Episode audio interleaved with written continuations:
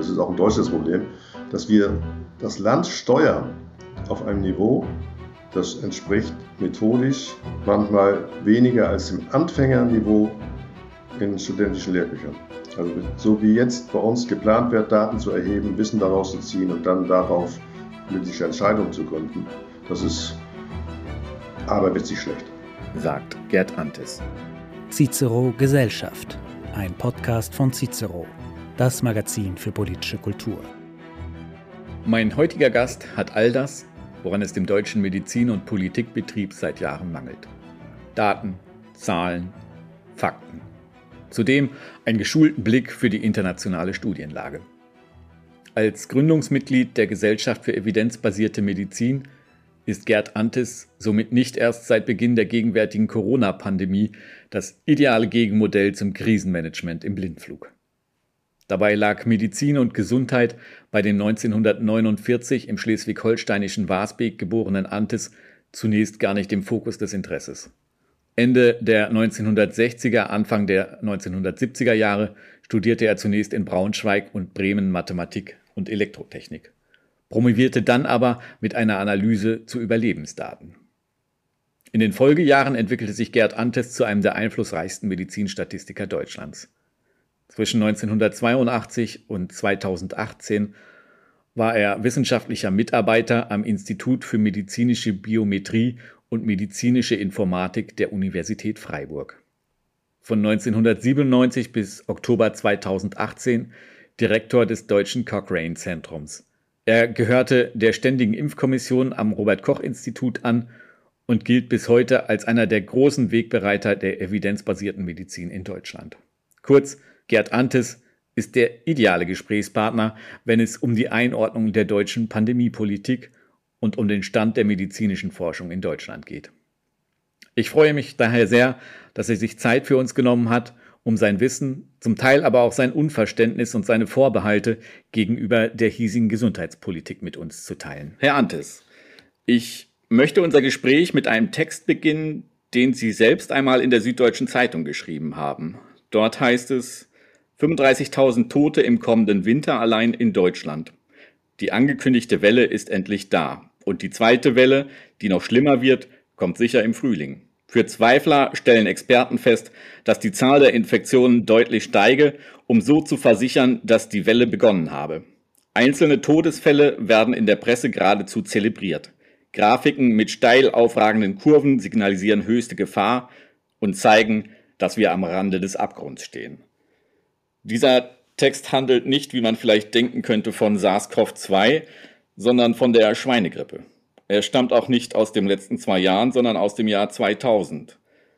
Ohne diese beiden Epidemien jetzt direkt miteinander vergleichen zu wollen, aber erkennen Sie Ähnlichkeiten in der Kommunikation von Risiken und in der Erzeugung von Panik? Dieser Text stammt aus dem Jahre entweder 2009 oder Anfang 2010. Ich vermute 2009 weil die Schweinegrippe ja genau 2009 war. Es hat leider erstaunliche Ähnlichkeiten mit heute und damals war es so, dass es eigentlich noch viel frappierender war, weil die Folgen sehr viel geringer waren als jetzt.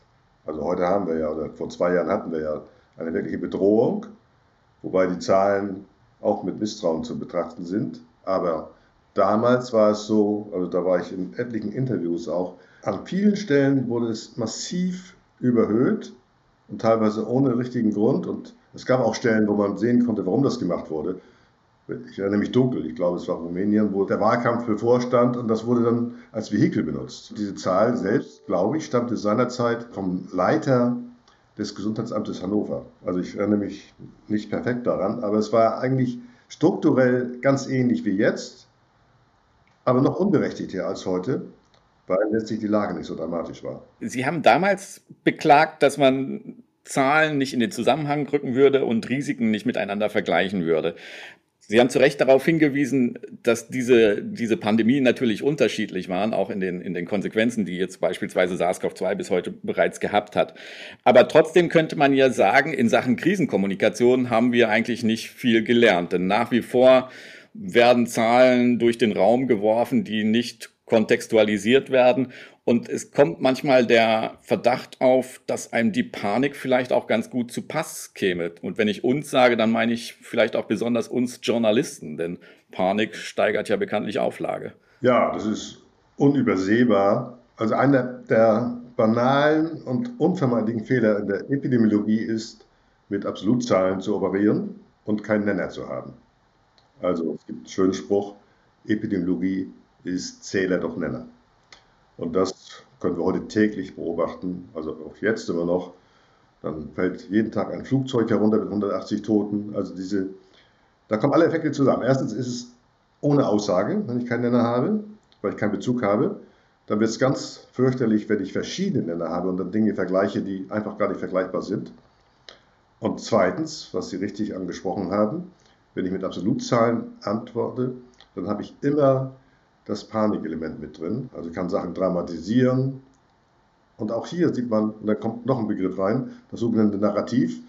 Man bedient dann ein Narrativ und wenn man die Zahlen wirklich mal in Kontext stellen würde, dann sieht man zum Beispiel, dass, die genaue Zahl weiß ich jetzt gerade nicht, aber jeden Tag ein Flugzeug mit 800 Leuten vom Himmel fällt wegen Herz-Kreislauf-Erkrankungen. Die Risikokommunikation, die erstens die Zahlen braucht und zweitens dann richtig gemacht werden muss, die ist jetzt genauso schlecht wie vor 13 Jahren, 2009.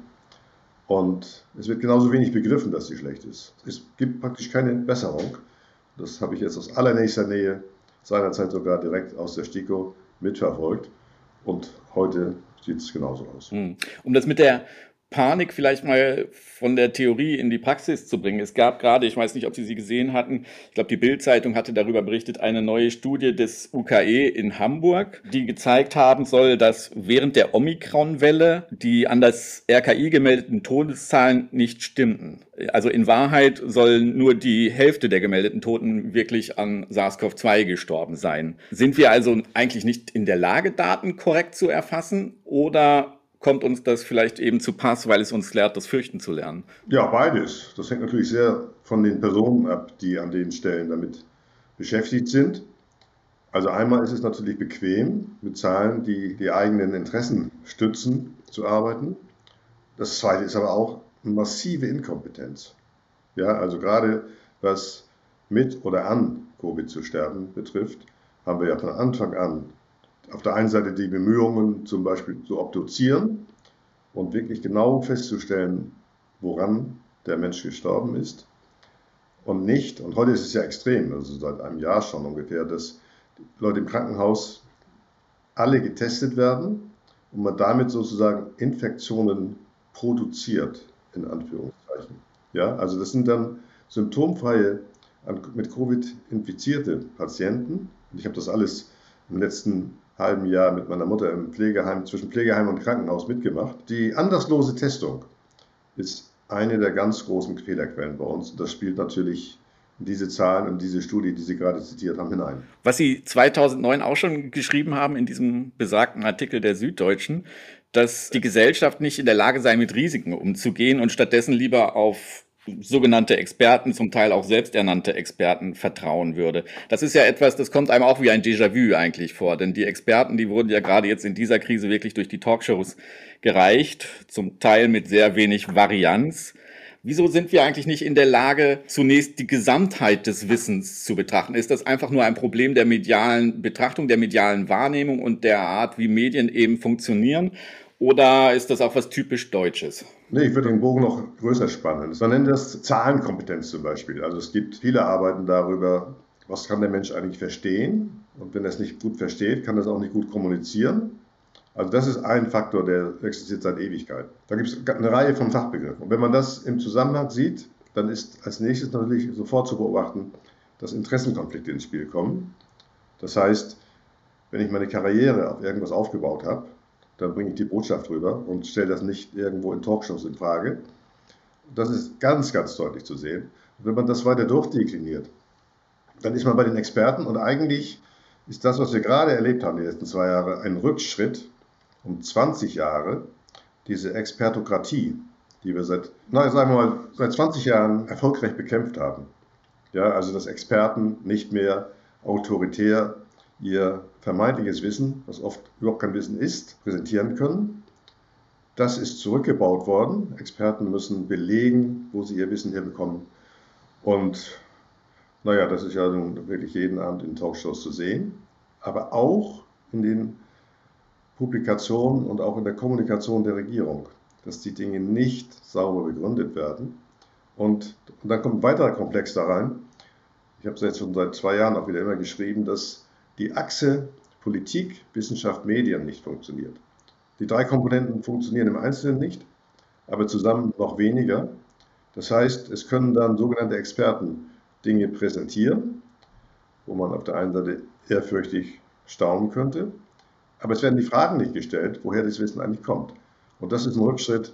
Da waren wir in den letzten Jahren viel weiter und das ist völlig kollabiert, diese Grundhaltung, auch der Anspruch und geht völlig kritiklos durch. Also die Medien versagen aus meiner Sicht auf der ganzen Linie, aber es könnte auch an anderer Stelle eigentlich hinterfragt werden. Also wenn man mal Qualität von Forschung und zur Forschung gehört untrennbar die Kommunikation. Wenn man das mal anschaut auf den Webseiten von medizinischen Fakultäten, was da an Grundforderungen gestellt ist, völlig routinemäßig, dann sind die seit zwei Jahren nicht gelöscht worden, aber sie werden konsequent missachtet.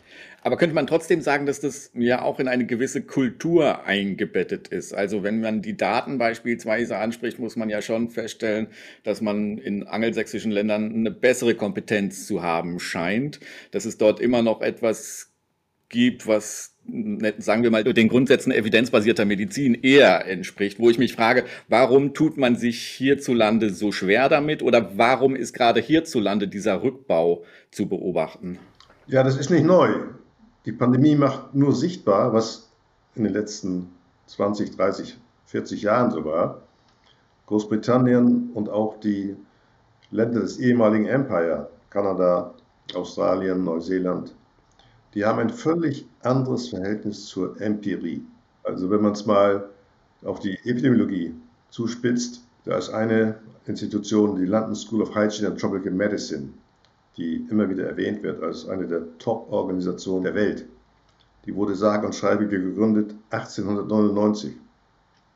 Wir haben in Deutschland den ersten Vollabschluss, akademischen Vollabschluss im Fach Epidemiologie kurz nach 2000. Also dort sieht man wirklich dokumentiert 100 Jahre Vorsprung. Das ist ja unglaublich. Und das ist, wenn man, also die Medizinhistoriker, die beißen sich die Zähne dann aus, das irgendwie zu begründen. Deutschland wird ja gern als das Land der Dichter und Denker genannt. Und die Großbritannien rühmt sich teilweise. Da gibt es dann Namen wie David Hume, die rühmen sich ihrer Nähe zur Empirie, zu Zahlen. Und das sieht man auch in den Strukturen. Also jetzt zum Beispiel, das ist ein anderes Thema, aber muss trotzdem hier mal erwähnt werden. Wir hatten ja immer wieder irgendwelche Medikamente, die heilen. Da war dann der brasilianische Präsident der irgendwas schluckte vor der Kamera, Trump sowieso. Und die haben sich alle als Luftnummern entpuppt. Und wer hat es nachgewiesen? In kürzester Zeit das Studienzentrum in Oxford. Und wer nicht auftaucht bei allen diesen Studien, sowohl was die Medikamente angeht, aber auch was andere Dinge angeht, zum Beispiel wie, viel, wie sind die Infektionsraten, kann man jeden Tag in der Talkshow auch beobachten. Da taucht nie, wirklich nie eine deutsche Studie auf. Es ist immer Israel, Katar, Nor Norwegen, also Skandinavien, alle Länder und so.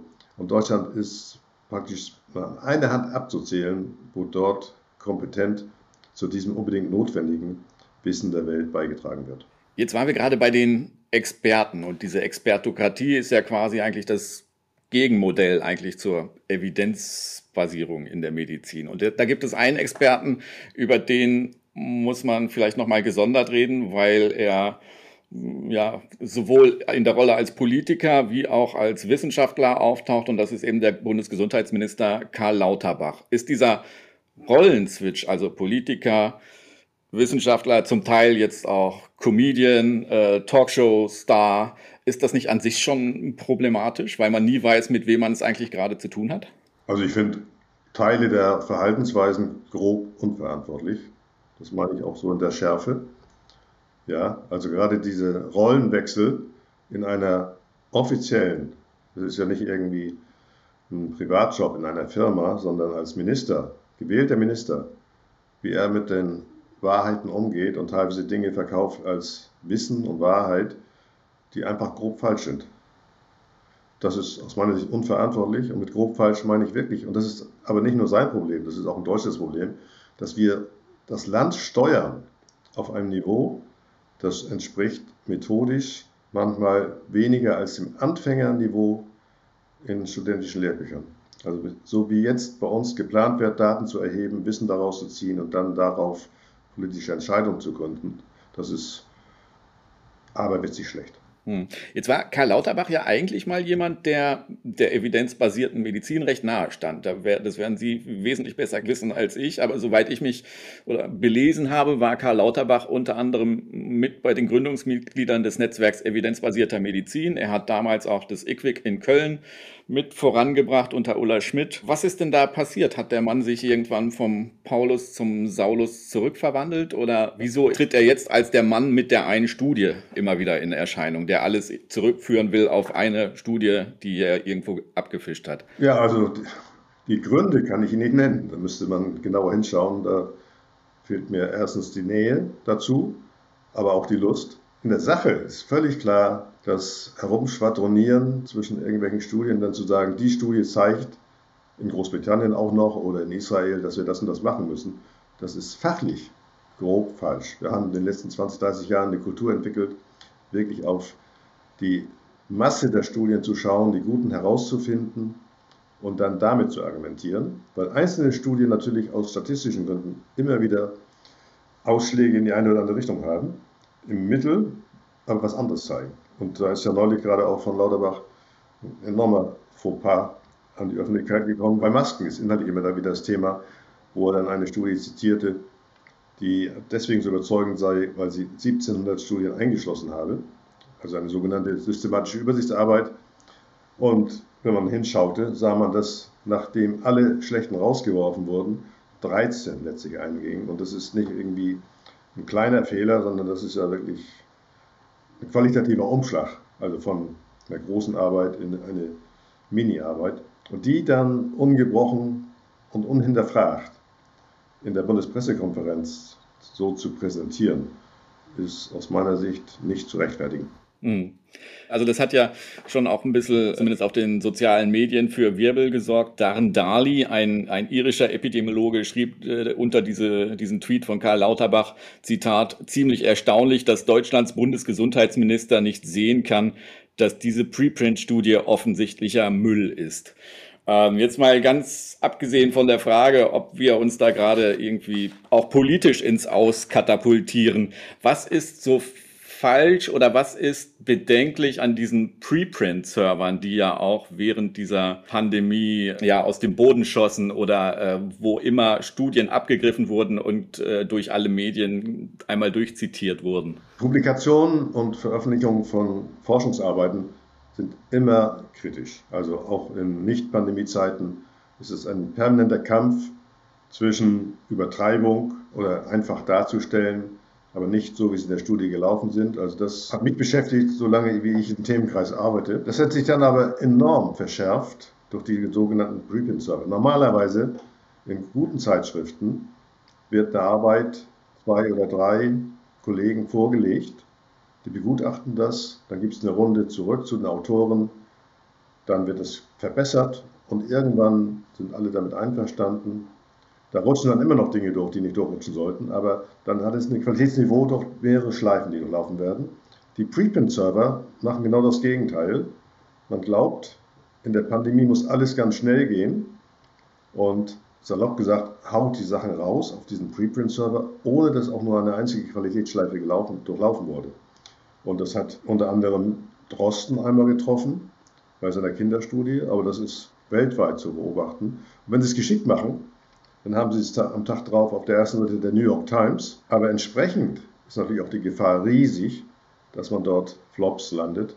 Und das führte ja dazu, dass einmal fast zum gleichen Zeitpunkt in zwei der absoluten Top-Zeitschriften, Lancet und New England Journal of Medicine, Studien zurückgezogen werden mussten, weil die Autoren die Daten nicht hergeben wollten und es besteht der begründete Verdacht, dass dort an den Arbeiten zumindest manipuliert wurde, wenn nicht sogar in großem Umfang frei erfunden wurde.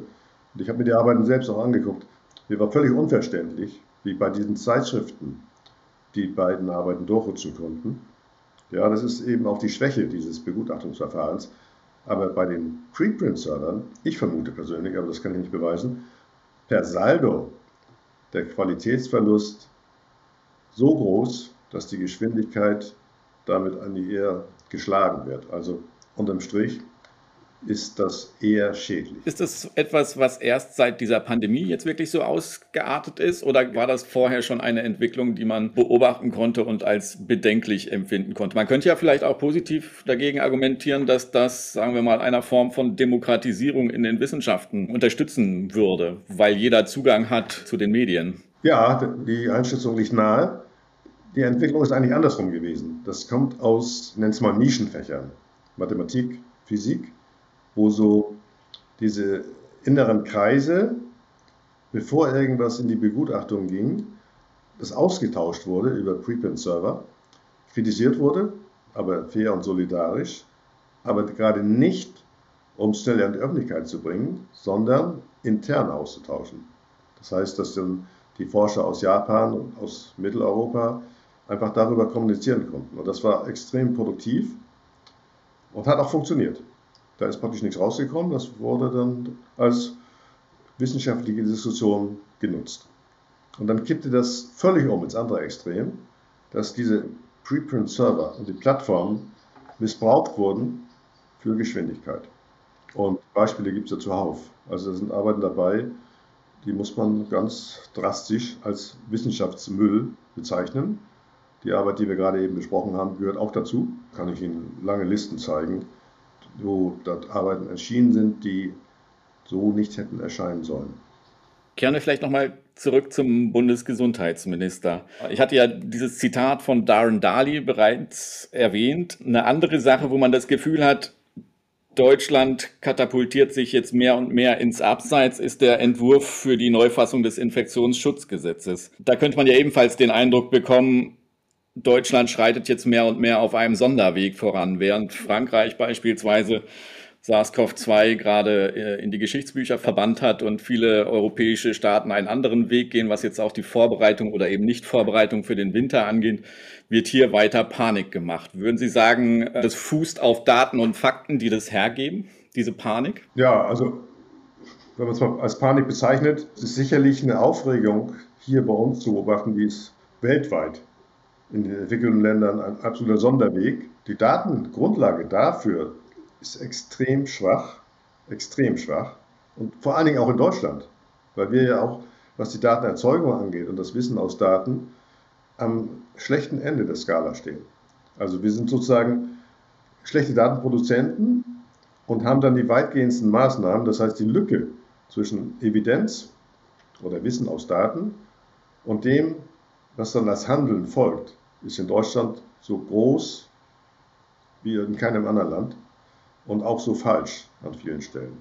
Um das noch zu betonen, ich hatte gerade vorgestern einen sehr interessanten Abend mit zwei Freunden, die haben die doppelte Staatsbürgerschaft, Deutsch und Dänisch, und wohnen zurzeit in Dänemark und sie reiben sich die Augen, wenn sie über die Grenze schauen und sehen, was in Deutschland passiert. Ja, es ist, sind ein paar Kilometer nördlich von Flensburg und müssen ein paar Kilometer fahren und denken, sie leben in einer anderen Welt. Und das ist wenig verständlich. Panik ist die eine Sache, aber ich denke auch, was wir schon besprochen haben, diese Datenfeindlichkeit in Deutschland und auch sozusagen das Expertentum, wo Leute systematisch verbreiten, unterschwellig zumindest. Eigentlich brauchen wir das alles gar nicht, wir wissen es doch. Ja, und diese Botschaft, die ist extrem irreführend, schädlich und wir werden ja noch sehen, wenn die Rechnung gemacht wird später, also wie viel Schaden wir angerichtet haben. Teilweise wissen wir jetzt schon bei den Kindern, durch Schließungen, nur weil geglaubt wurde, Schließungen sind gut. Oder auch die Einschränkungen teilweise. Ich habe mich schon vor zwei Jahren immer am Kopf gefasst, wenn Parkplätze, wo man irgendwie in Schnee gehen konnte, gesperrt wurden, damit Leute da nicht in Kontakt kommen konnten. Vieles wusste man noch nicht, was wir heute wissen, aber wenn man mal auf die Details schaut, also wo da die, gerade diese Kontaktbeschränkungen völlig datenfrei beschlossen wurden. Das konnte eigentlich von der ersten Minute an, zurückhaltend gesagt, erstaunen, was jetzt läuft, Diskussionen, das in der Hinterhand zu haben, das ist aus meiner Sicht wirklich grob unverantwortlich. Mhm. Wo ich gerade das neue Infektionsschutzgesetz oder den Entwurf für das neue Infektionsschutzgesetz angesprochen habe, neben der Pflicht zum Maskentragen im öffentlichen Verkehrsmitteln und der Ermöglichung von Masken in Innenräumen ist besonders ein Punkt, der immer wieder in der Kritik steht und das sind die Anreize zur Boosterung im Abstand von drei Monaten. Was sagen denn da die Studien eigentlich über die Effizienz von, von diesem recht kurzen Abstand? Naja, die drei Monate, das ist auch wieder vor allen Dingen ein deutsches Problem, wenn man auf andere Länder schaut. Und dann ist man beim anderen Thema, es fehlt ein Gesamtkonzept. Ja, dann wird pauschal gesagt, nach drei Monaten muss geboostert werden. Es fehlt auf der einen Seite das Konzept, was ist eigentlich das Ziel? Will ich jetzt ein Impfabo haben und immer weiter impfen? Dann sagen eigentlich alle qualifizierten Infektiologen, die, denen ich zuhöre, dass das überhaupt kein Konzept ist, weil nach vier, fünf, sechs Boosterungen irgendwann schlimmstenfalls wirklich negative Effekte auftreten. Auf jeden Fall die, die Wirkung, dass ich einen höheren Schutz vor Infektionen habe, dass die praktisch dann weg ist. Dramatischer dabei ist aber, was nicht angesprochen wird, was ist eigentlich das Ziel? Es wird chronisch das Ziel unterschlagen oder nicht formuliert. Und es klingt immer noch so zwischen den Zeilen, als ob wir Zero oder No Covid erreichen können und auch müssen. Und ich meine, dass das nicht funktioniert, das kommt eigentlich heute aus jedem qualifizierten Mund. Und dann ist die Frage wirklich, was will ich eigentlich? Und dann ist man wieder zurück, nämlich nicht bei einem großen Ziel, die Infektionen flach zu halten. Deswegen ist auch dieser Parameter, sozusagen die, die Fallinzidenz, der völlig falsche Wert, aber trotzdem wird er benutzt. Wir sehen immer noch, dass diese Zahlen präsentiert werden. Und dann sind wir wieder zurück bei den Vulnerablen, bei der Kontrolle der Krankenhauseinweisungen, bei der Kontrolle der Einweisung auf die Intensivstation. Und dann kommt alles das, was wir gerade besprochen haben, hier zur Sprache. Aber dieses Fehlen sagen, der Überschrift, Sie erinnern sich vielleicht ganz zu Anfang, da war es immer Flatten the Curve war sozusagen die Panikreaktion, halt es erstmal flach, damit uns nicht alles um die Ohren fliegt. Was war berechtigt? Jetzt müsste man vielleicht sagen, delay the curve, also verzögere das. Das bringt aber nichts, weil wir dann nur das Infektionsgeschehen, was sowieso nicht der richtige Parameter ist, in den Herbst und Winter verschieben. Und das Beste, was uns passieren kann, ist, wenn wir jetzt möglichst viele Infektionen haben, ohne dass wir Systemschäden haben. Und das wird weder klar formuliert, damit auch die Bevölkerung nicht mitgenommen. Dann wird nur, und das ist extrem schädlich aus meiner Sicht, in den Maßnahmen herumgestochert, ohne das ins Gesamtkonzept einzubinden. Und dann sind die Maßnahmen auch noch falsch, wenn ich dann zum Beispiel sehe, dass Verkehrsforscher dort wirklich mit ihren Methoden was machen, was man machen kann, aber dann als wirklich als wissenschaftlich deklarieren kann, aber nicht als Grundlage für politisches Handeln. Und wenn die Punkte alle zusammenkommen, dann sind wir leider da, wo wir jetzt in Deutschland sind. Und das ist außerordentlich bedauerlich. Jetzt könnte man ja sagen, wo Dinge aus dem Ruder geraten, da braucht es Kontrollinstanzen, die das Ganze wieder einfangen. Und auf der einen Seite hat man unglaublich viel Expertengremien und Expertenrunden während dieser Corona-Krise geschaffen. Und auf der anderen Seite hat man dennoch das Gefühl, wenn man jetzt sich beispielsweise den Journalismus als Kontrollinstanz denkt, wie das ja eigentlich idealerweise sein sollte, da ist auch einiges aus dem Ruder gelaufen. Das wäre jetzt erstmal eine Hypothese. Ich weiß nicht, was Sie darüber denken. Aber ist es so, dass in den Wissenschaftsredaktionen auf aufgrund von Einsparungen oder vielleicht auch aufgrund der Tatsache, dass man zu nah dran ist, vielleicht auch, weil es Einflüsterungen von irgendwo gibt, dass da diese Kontrolle, die Journalismus ja auch in der Wissenschaft ausüben sollte, dass dieser Kontrolle nicht mehr nachgegangen wird und dass man dem nicht, dem Anspruch nicht gerecht wird? Also ich höre von hinter den Kulissen sehr viele Dinge, die das stützen, was Sie gerade gesagt haben. Es gibt ja die ganzen Schlagwörter jetzt von den Staatsmedien, Mainstream und so weiter und so fort. Und mir sind persönlich eine Reihe von Fällen bekannt, wo von Redaktionen eingegriffen worden ist und entweder Artikel nicht gedruckt wurden oder auch Sendungen nicht gebracht wurden, die zu kritisch waren. Ich habe das mal so formuliert, wer sich der Kritiklosigkeit nicht anschließt gegenüber den Maßnahmen, der ist schon verdächtig. Und dafür habe ich eine Reihe von Beispielen. Also sowohl auf Seiten der Medien, und dann gibt es einige, wo das besser läuft, aber es ist auch in dem Verhältnis von Politik und Wissenschaft spiegelt sich wieder. Es gibt zum Beispiel Wissenschaftler, Experten, die nicht in den Gremien sind. Da ist die bekannteste Gruppe die Deutsche Fachgesellschaft für Krankenhaushygiene. Das sind die Profis, die bei allen Infektionen an der Front arbeiten, Hygienemaßnahmen einführen, die Dinge, wo es schlecht läuft, erkennen. Und die sind weder im Expertenrat noch kürzlich in der Sachverständigenkommission. Und da kann ich eine Reihe von Leuten aufzählen. Genauso keine Epidemiologen, keine Biomathematiker und vor allen Dingen, wenn wir wirklich aus Daten Wissen generieren wollen, dann brauchen wir Datenexperten. Und die gibt es. Die sehen Sie nirgendwo in den Beratungsgremien, vereinzelt auf Länderebene. Insofern ist es nicht nur das Versagen der Medien, sondern die stützen sich gegenseitig. Und da ist ein Komplex entstanden. Und da bin ich auch schon an mehreren Stellen wirklich in Schwierigkeiten gewesen, damit umzugehen. Das ist erstens äußerst bedauerlich, aber zweitens auch sehr schädlich, weil wir eigentlich genau mit funktionierenden Kontrollmechanismen Irrwege, wenn nicht ganz vermeiden, so noch abkürzen können und schneller wieder korrigieren und damit auch Schaden zu begrenzen.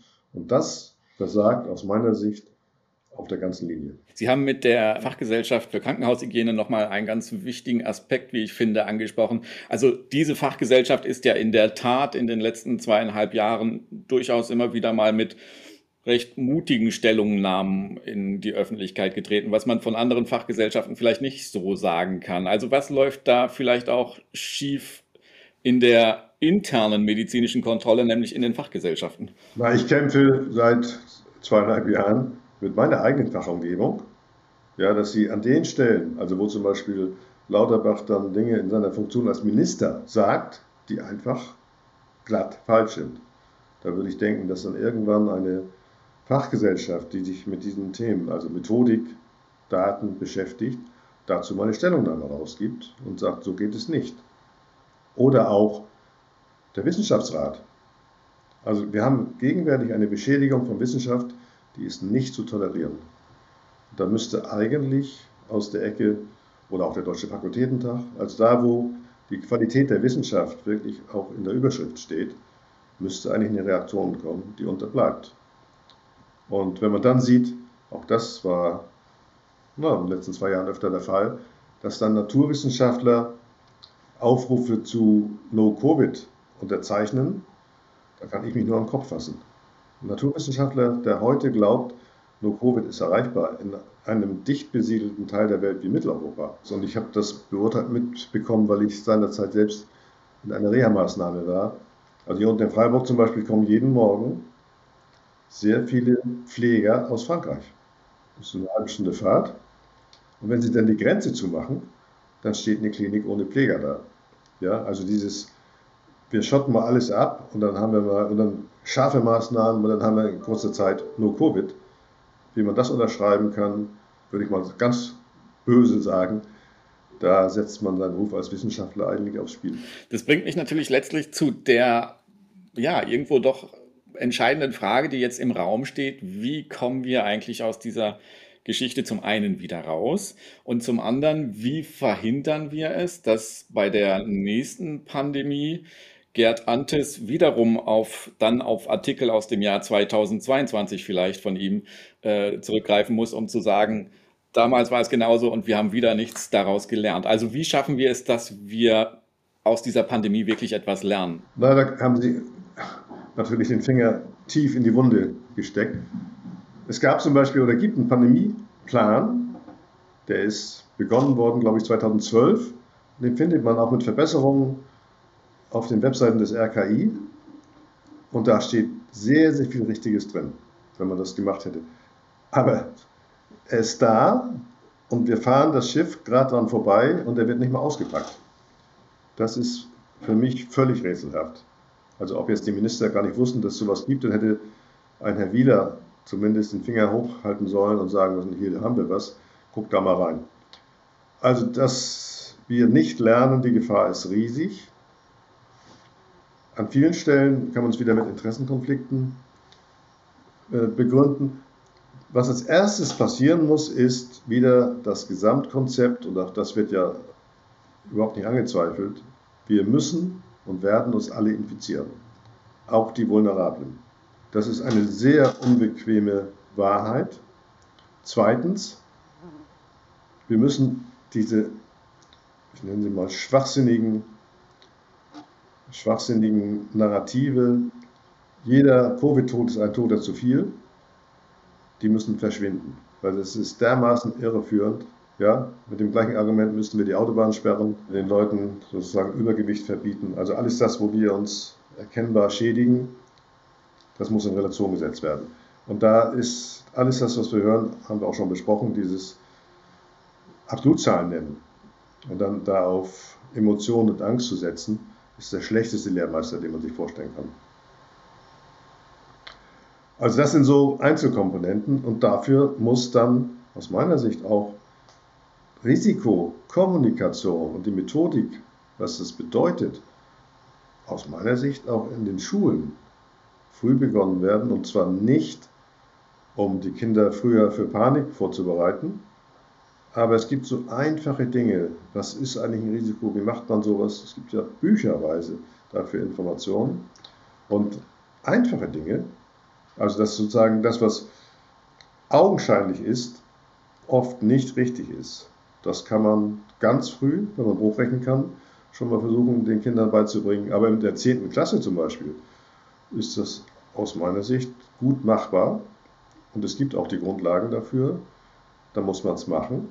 Also wir müssen sozusagen die Bevölkerung vorbereiten, nicht auf Panik, sondern auf Verständnis und Erkennen der wesentlichen Punkte. Das ist ein Schlüssel. Und der praktische Schlüssel, um jetzt rauszukommen, ist natürlich klar die Einsicht, wir werden es kriegen. Wir werden, und es ist keine gute Strategie, sozusagen die Infektionszahlen flach halten zu wollen, so wie jetzt. Ja, das ist genau die falsche. Wir haben ja praktisch alle, die wir geimpft sind, schon eine Infektion erlitten. Und jetzt die Versprechung, wenn jetzt ein angepasster Impfstoff kommt, dann werden wir wieder alles sozusagen den Kampf siegreich beenden, der ist, platt gesagt, völliger Schwachsinn. Ja, und das sollte man auch als Schwachsinn bezeichnen und den Leuten, die das so verbreiten, auch in den Medien, das Argument entgegenhalten, so dass die sich rechtfertigen müssen. Und das ist wieder die Frage auch oder die Aufforderung an den Journalismus, kritischer nachzufragen und die Dinge wirklich auf den Punkt zu bringen, was ist begründet oder was ist nur in die Kamera geschwätzt. Und bei Lauterbach hat man das Gefühl, der hat einen enormen Qualitätsverfall. Sonst hat er ja noch mit einer Studie argumentiert. Jetzt in den letzten Tagen und letzten Wochen sieht man ihn ja, wo er scheinbar das in der Sekunde sozusagen aus dem Hut zaubert, was er dann Argumenten hat, ohne jede Begründung. Und sachlich ist es an vielen Stellen einfach falsch. Ich bedanke mich bei meinem heutigen Studiogast. Ja, mir Spaß gemacht und ich danke auch. Und ich bedanke mich vor allen Dingen bei Ihnen, liebe Hörerinnen und Hörer. Nachhören kann man diesen Podcast wie immer auf cicero.de und überall dort, wo es Podcasts gibt. Cicero Gesellschaft, ein Podcast von Cicero, das Magazin für politische Kultur.